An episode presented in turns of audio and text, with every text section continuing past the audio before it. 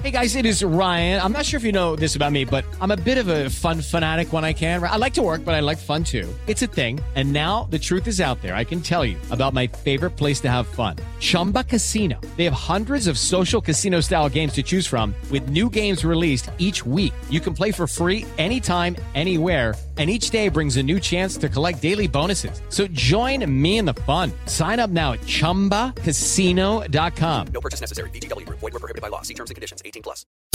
Podcast da Pan. Olá, seja muito bem-vindo ao podcast da Pan, que deixa você bem informado com as principais notícias do dia e com as análises dos nossos comentaristas de um jeito rápido e dinâmico. Hoje é segunda-feira, 19 de outubro de 2020. Acompanhe os destaques comentados por Rodrigo Constantino e Joel Pinheiro da Fonseca.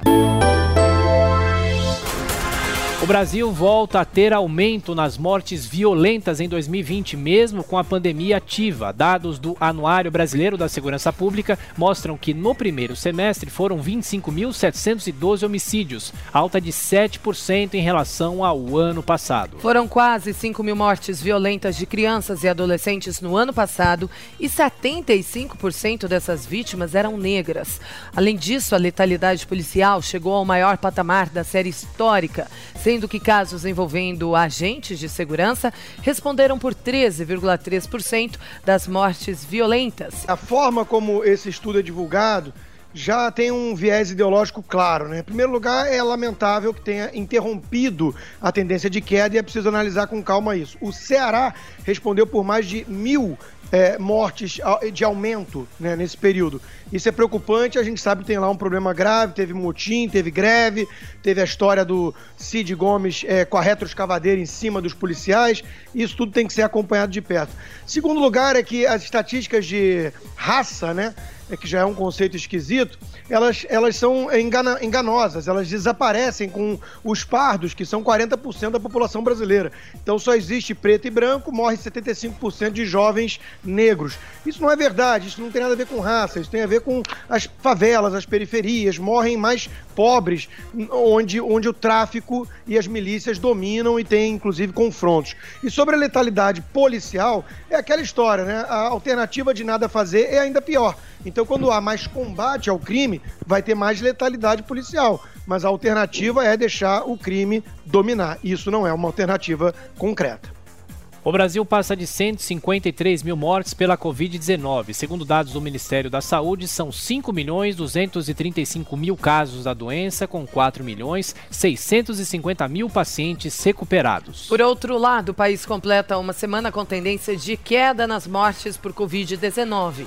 Neste momento, apenas os estados da Paraíba e do Rio Grande do Norte seguem com trajetória de alta nos óbitos por coronavírus. A Europa passa das 250 mil mortes mortes ligadas à Covid-19. O continente já confirmou mais de 7 milhões e 300 mil casos da doença e ainda luta para conter a chamada segunda onda da pandemia. Uma segunda onda assola a Europa agora. Os, as internações em UTI estão chegando a níveis preocupantes em alguns países. Medidas de isolamento têm sido pensadas e aplicadas em vários lugares. A boa notícia é a Covid está matando menos agora. Estão conseguindo fazer com que mais pessoas sobrevivam quem sabe a gente não veja o número de mortos que foi da primeira onda.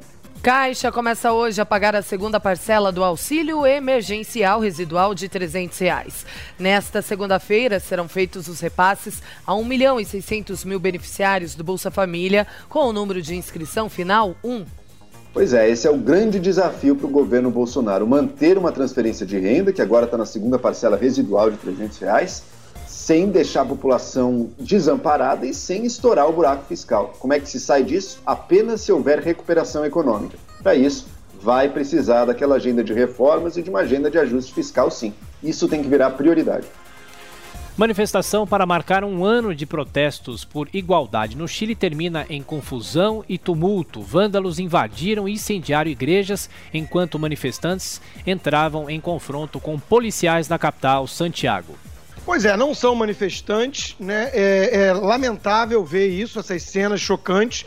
É, não é uma demanda por igualdade, são revolucionários, são baderneiros, são marginais, né? E tocaram o terror no Chile há um ano atrás. E vamos lembrar que isso foi um dos principais motivos que levaram o presidente Bolsonaro a postergar o envio da reforma administrativa. Ele estava com medo que o braço das esquerdas radicais ligadas ao Foro de São Paulo no Brasil é, tentassem replicar aqui o que aconteceu lá. Vimos um ensaio, né? vimos ali marginais de torcidas organizadas e, e black blocs de novo e tudo esse pessoal tentando também espalhar o caos e a baderna em nosso país. E curiosamente, uma parte da mídia chamava aquilo de manifestações pela democracia.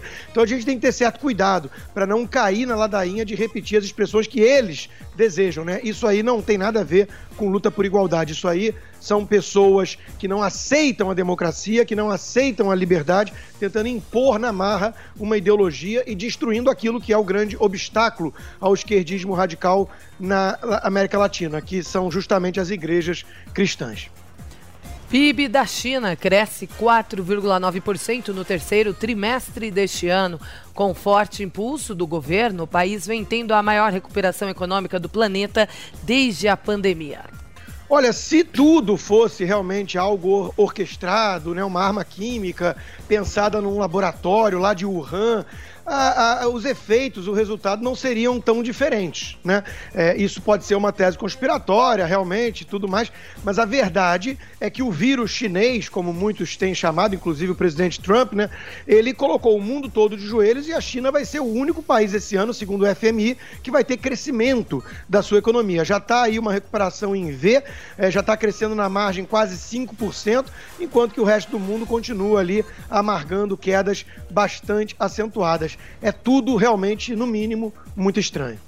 Lembrando que a China pôde usar em seu país uma estratégia de combate ao vírus de, países ocidentais em geral não podem, né? Porque é a violação total, muitas vezes, dos direitos humanos, mas ela consegue. Ela fecha uma cidade, ela testa a cidade inteira com investimentos públicos pesados. Isso fez com que ela conseguisse conter melhor o avanço do vírus dentro do seu território. No primeiro momento, a China foi criminosamente negligente com o vírus. No momento seguinte, ela tem mostrado aí o caminho do possível combate à pandemia. No Brasileirão, Flamengo goleia o Corinthians por 5 a 1 em Itaquera. O Palmeiras levou 2 a 0 do Fortaleza, mesmo placar da vitória do Bragantino sobre o esporte. Em Porto Alegre, Internacional venceu o Vasco por 2 a 0 e assumiu a liderança do campeonato. Mas hoje o Atlético Mineiro encara o Bahia e pode retomar o primeiro lugar, enquanto o Botafogo encara o Lanterna Goiás.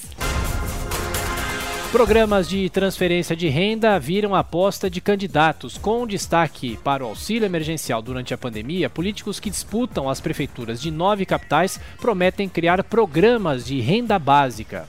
Pois é, você é, é a grande questão da política hoje em dia, a criação de programas de renda básica. Agora tem que saber de onde é que vem o dinheiro. A questão está no federal hoje em dia.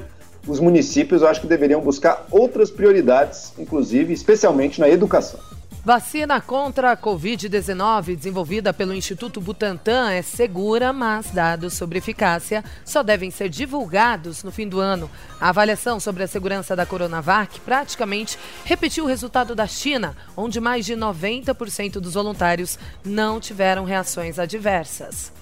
Olha, muito tem se falado aí da politização das vacinas, mas isso não é justo, isso não é adequado. Né? Na verdade, o que existe é uma vacina feita às pressas pelo país que foi responsável pela pandemia e que vive sob uma ditadura sem nenhuma transparência. Vacinas passadas de outras doenças levaram anos até serem desenvolvidas com um mínimo grau de segurança. O H1N1, a influenza, ainda mata milhares de pessoas. Todo ano há uma campanha de vacinação e mesmo assim milhares morrem e não é obrigatório tomar a vacina. O que muita gente está condenando e com toda razão é essa tentativa do governador de São Paulo de querer obrigar uh, o uso de uma vacina chinesa feita às pressas de um regime sem transparência. Veja, é, até mesmo supostos liberais têm saído da toca para dizer que é isso mesmo e aplaudido esse tipo de viés autoritário. Isso não combina nada, nada com liberalismo. A Caixa começa hoje a pagar a segunda parcela do auxílio emergencial residual de 300 reais. Nessa segunda-feira serão feitos os repasses a 1 milhão e 600 mil beneficiários do Bolsa Família com o número de inscrição final 1 conforme o novo auxílio, né, que é de 300 reais aí, vai sendo pago, a gente deve ver uma certa desaceleração na recuperação econômica. A partir do ano que vem, não tem mais auxílio. Se o governo quiser criar uma renda extra aí para a população pobre, vai ter que mostrar de onde ele vai tirar esse gasto. Repiso o mais importante, se a gente quiser reacelerar esse crescimento econômico, essa recuperação, é trazer de volta reforma tributária, reforma administrativa para o centro da discussão pública. Jair Bolsonaro já planeja 2022 com um novo candidato a vice. Segundo a Folha de São Paulo, o presidente já confidenciou a aliados que não vai repetir a chapa com Hamilton Mourão, que poderia tentar o Senado ou o governo gaúcho. Pandemia ampliou a bancarização dos brasileiros. Nesses últimos meses, quase 10 milhões de pessoas abriram uma conta, chegando a um total de 175 milhões de pessoas com relacionamento bancário. Quarentena também provoca mudanças imediatas no mercado de trabalho no Brasil. Medidas impostas pelo distanciamento social ajudaram a ampliar a digitalização de serviços e profissionais menos qualificados tendem a perder as vagas. Há dois dias da sabatina na CCJ do Senado, Cássio Nunes Marques intensifica a conversa com parlamentares. Indicado por Jair Bolsonaro para o STF, o desembargador já teria mais do que os 41 votos necessários para a indicação pelos senadores. Bolívia pode conhecer ainda hoje o resultado das eleições presidenciais deste domingo. No entanto, pesquisa Boca de Urna indica a vitória ainda no primeiro turno de Luiz Arce, candidato do partido do ex-presidente Evo Morales. É, trata-se de um caso lamentável de suicídio coletivo e voluntário, né? assim como vem acontecendo na Argentina e mesmo com o exemplo escancarado da Venezuela. Né? Ou seja, a turma do Foro de São Paulo continua na ativa, é um preposto, é um poste do Evo Morales, né? assumindo o governo novamente, tá? tudo indica que ele vai ser eleito, inclusive a lentidão é, é, nas urnas é, foi feita justamente para não haver suspeitas de fraudes e o Evo Morales já se pronunciou de que isso queima a imagem da Bolívia é, para o resto do mundo, mas que ele não vai aceitar provocações. Né? A verdadeira provocação à democracia é alguém como é, é um sujeito que é o apadrinhado de Evo Morales voltar ao poder no país. Ou seja, nada aprenderam com as lições do próprio país e do resto da vizinhança na América Latina. Que isso fique de lição para o Brasil, né? O Evo Morales, uma liderança populista, no caso de esquerda aqui da América Latina, ele polarizou muito o país dele, ele degradou as instituições democráticas no país. Vamos lembrar que, embora sim, pode, pode ter sido, não que o outro lado seja inocente, mas que havia evidências sérias de possíveis fraudes nas eleições, ali no, no evento que resultou na fuga dele, na, na mudança de governo. E talvez a população tenha essa memória e queira o de volta, porque economicamente, diferentemente da Venezuela, que naufragou nos últimos anos, a Bolívia vinha tendo bons resultados. Isso o bolso acaba falando muito alto com as pessoas, talvez por isso queiram aí dar mais uma chance para o partido do Morales. O governo francês pode expulsar 231 pessoas consideradas radicais após a decapitação do professor Samuel Paty. Nesse domingo, após uma marcha que reuniu milhares de pessoas em Paris, o Conselho de Defesa do governo se reuniu para buscar respostas concretas a essa crise pouco demais, tarde demais, né? Inclusive o Macron subindo o tom, a, a, atacando, finalmente falando do radicalismo islâmico agora, soa um tanto também tardio e eleitoreiro, né? E é isso que a direita é, francesa vem alertando há muito tempo e a chamada de xenófoba e tudo mais. E não é só a França, é a Europa como um todo. Mas na França as coisas estão muito piores, né? É decadence avec elegance, porque estão ignorando justamente uh, um racha cultural com esse discurso multiculturalista que tanto faz qualquer cultura, enquanto que os radicais islâmicos chegam é, cuspindo na cultura que os recebe e é, adotando um, uma visão de mundo incompatível com os valores básicos ocidentais. Isso não tem como dar certo.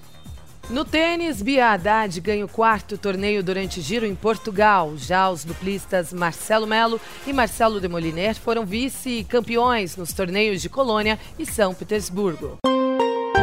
Esse foi o podcast da PAN, que deixa você bem informado com as principais notícias do dia e as análises dos nossos comentaristas de um jeito rápido e dinâmico.